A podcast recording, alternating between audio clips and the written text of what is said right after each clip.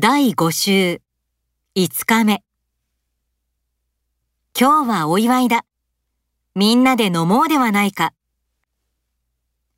誰もやらないなら僕がやってみようじゃないか。何と言ったらいいのか言いようがない。この作文は日本語がめちゃくちゃで直しようがない。葬式が始まると雨が降り出した。まるで空が泣いているかのようだ。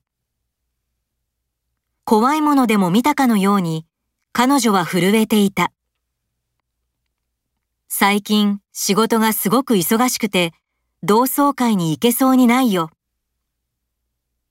できそうもないことをできると言ってしまって後悔している。